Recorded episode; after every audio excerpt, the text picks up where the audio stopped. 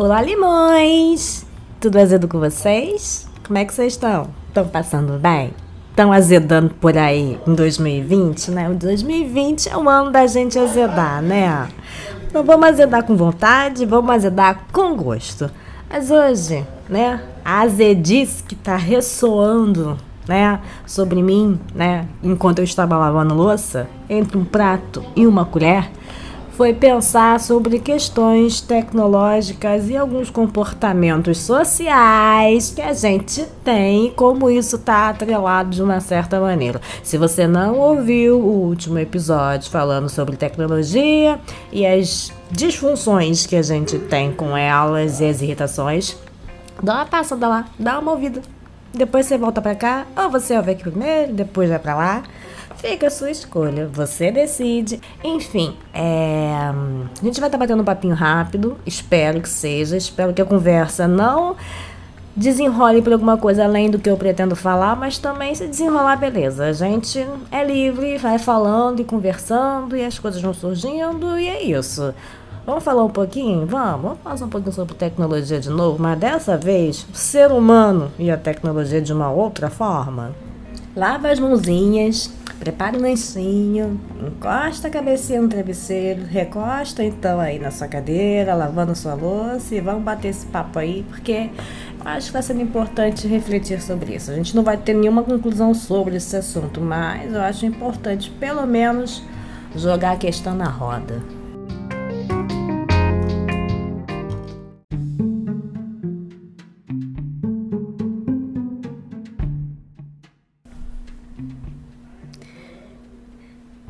Meus limões? Tudo bem com vocês? 2020 ainda deixando vocês bem azedos? Porque eu aqui tô azedando bastante esse ano. E olha que eu achei que esse ano ia dar tudo certo na minha vida.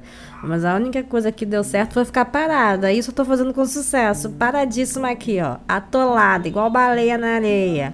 Nem pra frente, nem para trás. Ai, que delícia. Enfim.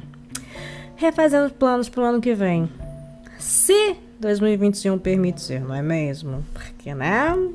Acho que desse ateleiro que estamos tão cedo não sairemos. Torço para estar errada?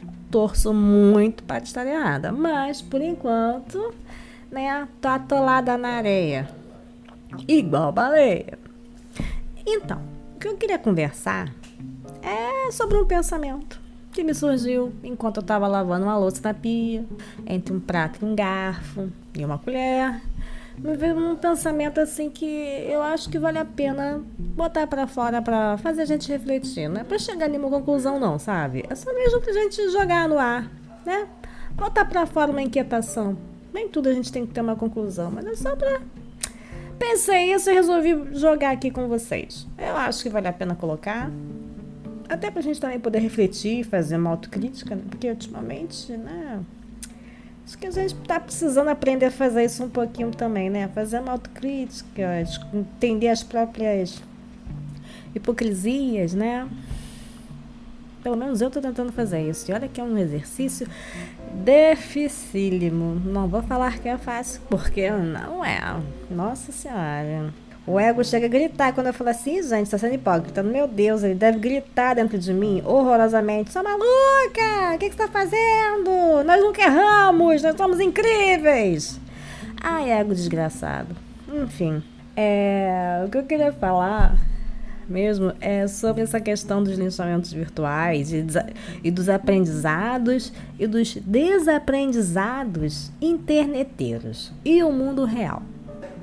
Por que, que eu tô falando isso? Por que que acontece? É, a partir do momento que uma pessoa entra na internet, ou numa, quer dizer, numa rede social, e joga uma bosta, né, digamos assim, preconceituosa, racista, homofóbica, vem a massa de gente criticar. Estão, estão corretos? Estão corretíssimos. Não podemos continuar deixando que machistas, homofóbicos, misóginos continue agindo da forma como sempre agiram, não é mesmo? Porque a gente evolui. Eu acho que faz parte do processo a gente começar a agir de modo a coibir esses comportamentos que ainda permeiam na sociedade. O problema é a questão do desaprender.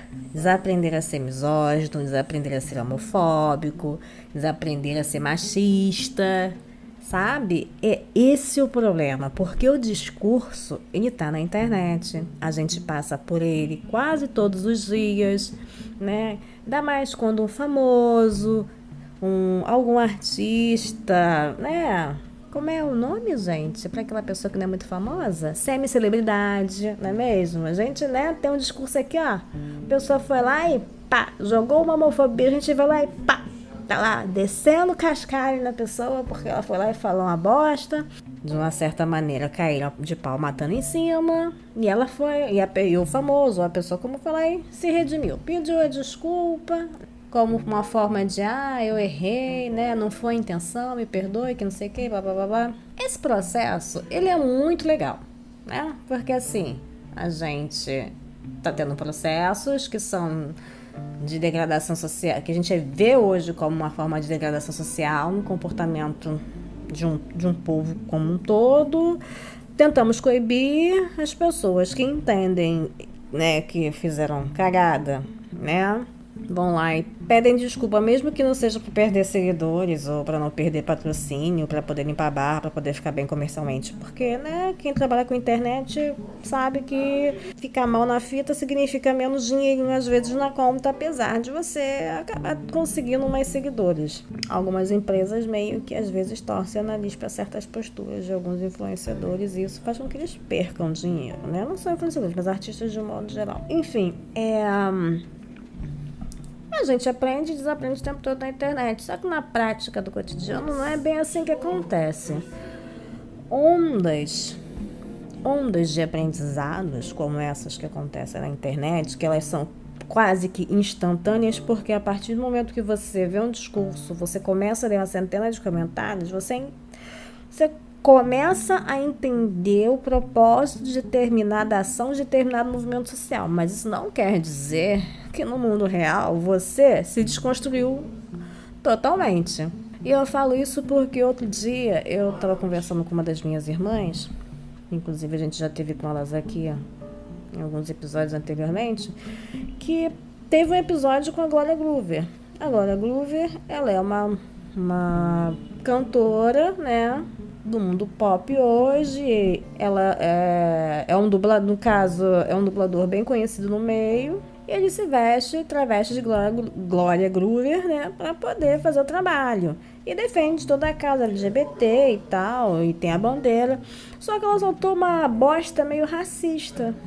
E as pessoas querem de pau. E pasme, as pessoas ficaram assustadíssimas pelo que ela comentou. Inclusive as minhas irmãs, tanto é que elas colocaram para mim no grupo da gente o post da Glória Groover falando essa bosta meio racista, né? Eu não vou falar aqui agora o que é, porque enfim, já foi, já passou, não, não convém aqui voltar no caso. Mas só para exemplificar, a Glória Groover é uma mulher, é uma mulher engajadíssima. Glória Groover faz parte de movimentos, tem levanta a bandeira e ela solta uma frase racista, tanto quanto preconceituosa. Aí a gente pensa, meu Deus, que absurdo, Glória Groover fa fazendo isso.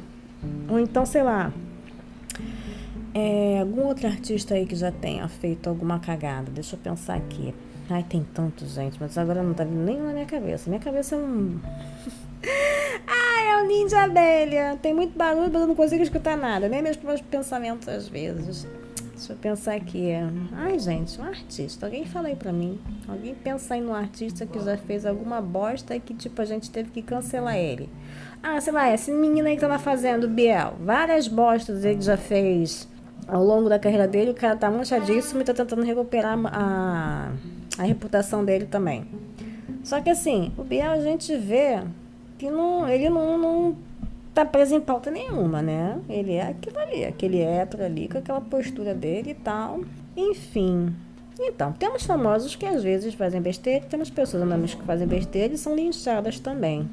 Às vezes de modo necessário e às vezes de um modo que não deveria ser tão necessário assim, né? Porque vamos combinar que já houveram casos de pessoas que morreram por causa desses linchamentos virtuais. Que isso também é um problema. Isso é um problema seríssimo, mas eu não vou entrar no caso agora não. O que, que eu tô querendo dizer com essa conversa toda, gente? O que, que acontece? A gente, na nossa prática cotidiana, nem sempre coloca na ação o que a gente aprende na internet. A gente sempre acaba reproduzindo comportamentos no cotidiano que são machistas, misóginos, homofóbicos, preconceituosos. E isso está na nossa fala cotidiana o tempo todo. Eu sou uma pessoa que viveu a minha infância na década de 90, minha adolescência no início dos anos 2000.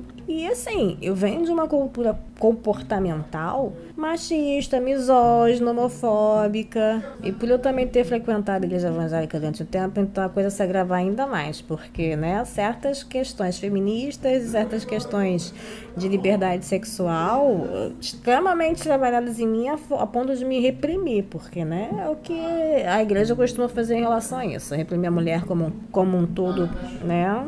Tirando ela do papel de protagonista, mas colocando ela como um papel de subalterna, submissa, secundária, sem muita prospecção, né? Pra eu estar aqui hoje, gente, fazendo isso aqui, vocês não têm noção do que eu tive que trabalhar comigo mesma para provar para mim mesma que eu podia fazer alguma coisa. Todo dia eu ainda fico com medo de fazer alguma coisa porque eu acho que não vai ser bom o suficiente. Gente, é horrível essa sensação, vocês não têm ideia. Mas enfim, é...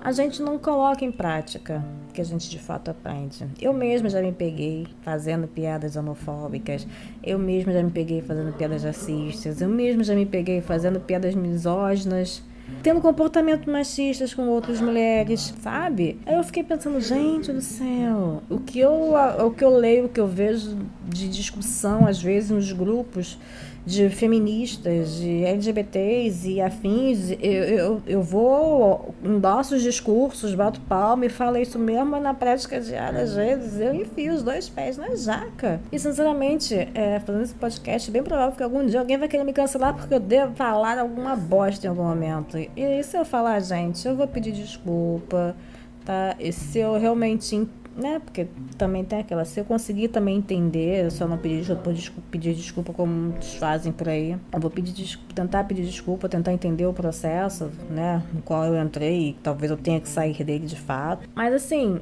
num mote geral, tudo que está acontecendo agora na internet, desde 2000 e 2015 para cá, né, que essa eclosão dos movimentos sociais, movimentos minoritários, defesa desses movimentos minoritários, é, ele só vai de fato sur surtir algum efeito na sociedade daqui a algum tempo, sabe?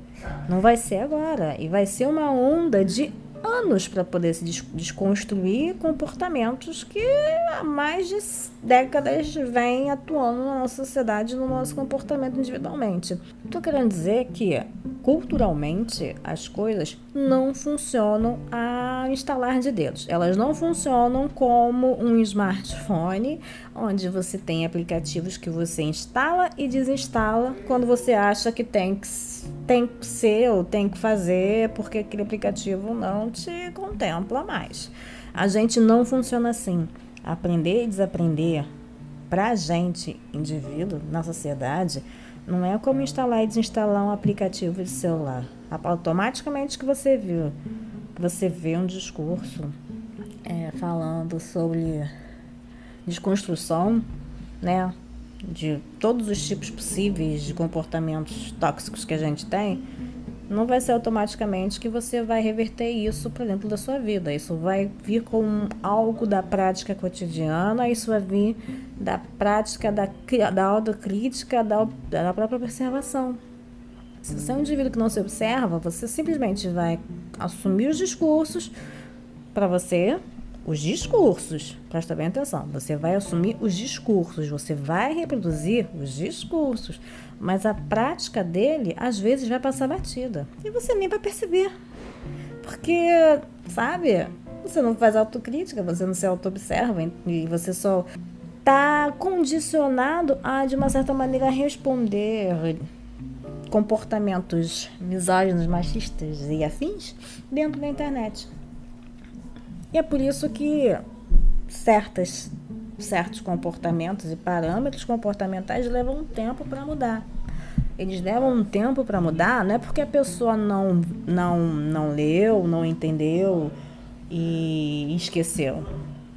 É porque simplesmente leva um tempo para a pessoa entender e leva um tempo para a pessoa aprender. E parece que a rede social está gravando um pouco essa essa, esse, como é que eu vou explicar? Esse processo de aprender e desaprender, porque como tudo é muito rápido, como tudo é muito dinâmico, as pessoas acham que o ser humano no seu cotidiano vai entra também nessa essa insanidade de, de, de processos de aprendizados. E não é bem assim. A gente leva um tempo para poder maturar certos tipos de mudanças que a gente absorve ao longo da nossa vivência.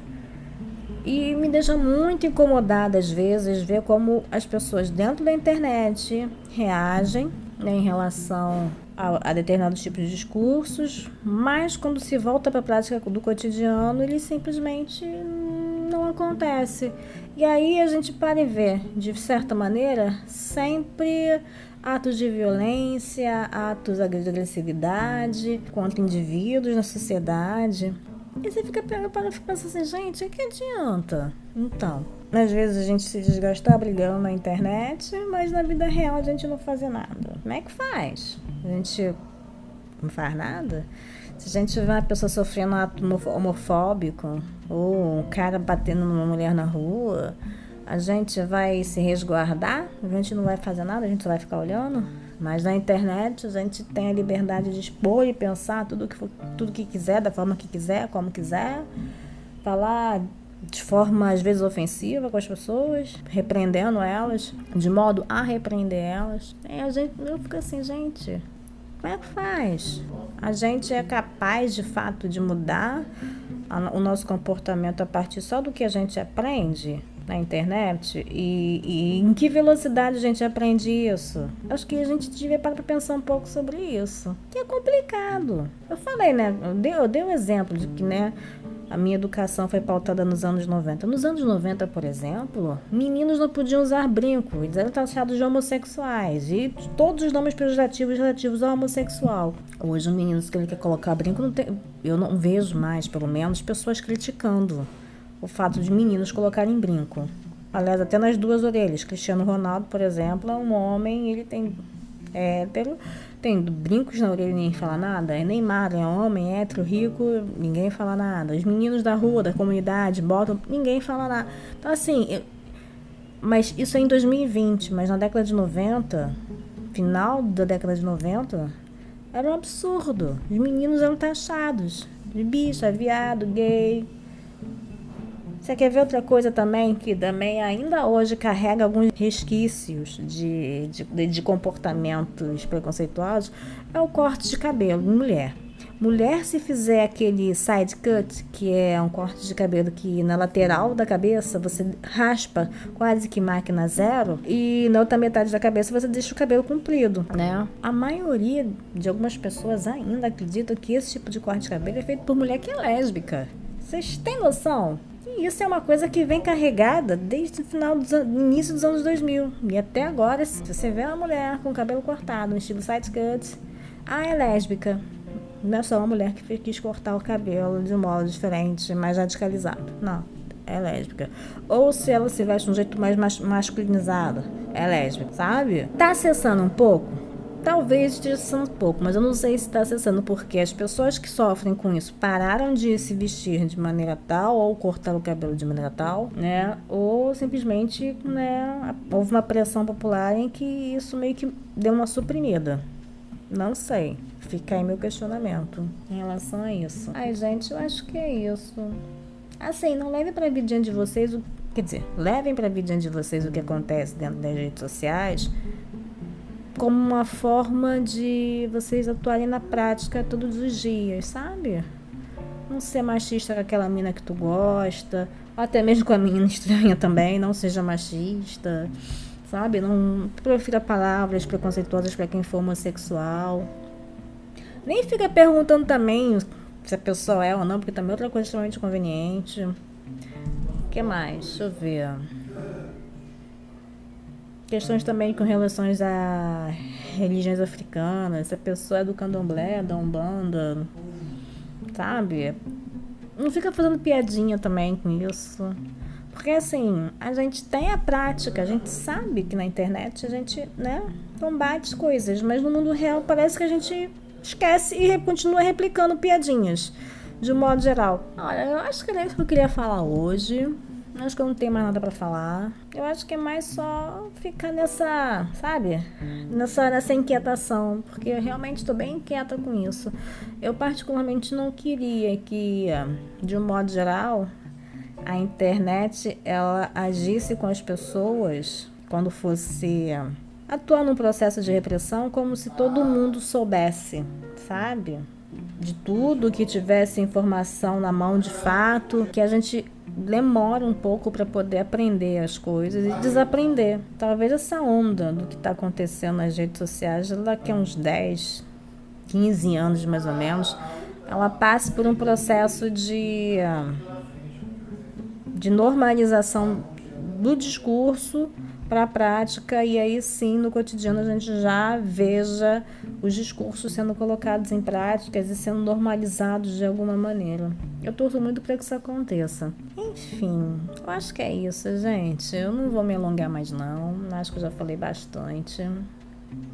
Vou deixar vocês aí pensando, tá? Não trate seu coleguinha como se fosse um aplica como um smartphone, né, que tem um botão para desinstalar certos conceitos e reinstalar outros conceitos automaticamente, né? Fazer aquela troca, vou fazer atualizações dos aplicativos do seu colega. Acho que a gente precisa ter um pouco de paciência às vezes com os limites das pessoas. É óbvio que tem coisas que não dá para ter limite, né? Mesmo quando a pessoa ela passa para uma verba, verbalidade mais agressiva ou para atos agressivos e violentos. Eu acho que realmente com isso não tem muito que ter diálogo. Mas aquele seu amigo, pô, soltou uma besteira na mesa, né? Falou uma bosta de uma mina, falou alguma bosta de um cara, né? Que só por conta da preferência sexual dele. Acho que isso a gente pode começar já falar assim, pô, colega, faz isso não. Isso aí tá meio cagado, cara. Você tá falando besteira. Sabe? Já, acho que a gente já pode dar esses toques nas pessoas. É óbvio que nem sempre, talvez, elas vão parar para ouvir. Mas pelo menos a gente faz a nossa parte. A gente já mostra pra pessoa que, ó, isso aqui tá errado, hein? Tá falando bosta, hein? Aí, colega, fala não é nada não, mas aí, tô sentindo o cheiro, ó, teus pensamentos bosta, ó, daqui, ó, do outro lado da mesa. Gente, é isso. Não vou. Eu já falei pela quarta vez, né? Terceira, quarta, quinta vez que eu não ia me estender e eu tô me estendendo. É uma pessoa que gosta de falar, né? Um beijinho para vocês, até a próxima. Tchau, tchau.